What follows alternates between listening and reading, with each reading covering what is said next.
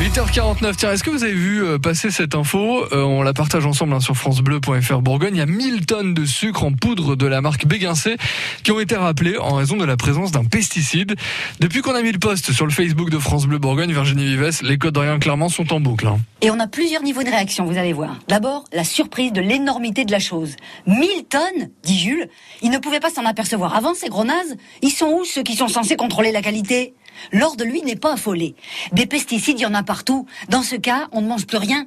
Alain plaisante carrément. Il suffit de rajouter du sucre pour enlever le goût des pesticides. Et puis, il y a les Côtes d'Orient qui ne sont pas surpris, justement, comme Virginie. Voilà pourquoi beaucoup de gens souffrent de maux de ventre aujourd'hui. Et encore, là, il y a eu un rappel. Imaginez tous ces produits qui passent à l'as. Et après, on s'étonne de l'explosion des cas de cancer. Je me pose beaucoup de questions, ajoute Pierre. Claire aussi, visiblement. À quand un retour des produits frais, vrais, sans plein de E, tous aussi nocifs les uns que les autres? Réponse d'Astrid. Suffirait que les gens n'en achètent pas pour plus que ça se vende. J'ai bien aimé aussi la réaction pragmatique de François. Catastrophique pour ceux qui ont fait de la confiture avec et qui la vendent. Tout à jeter. Pour faire des confitures, répond Hélène, pas besoin de ces sucres. Du citron et du sucre de canne. Cuisson en deux fois, bio et bon. Merci du bon plan, Hélène.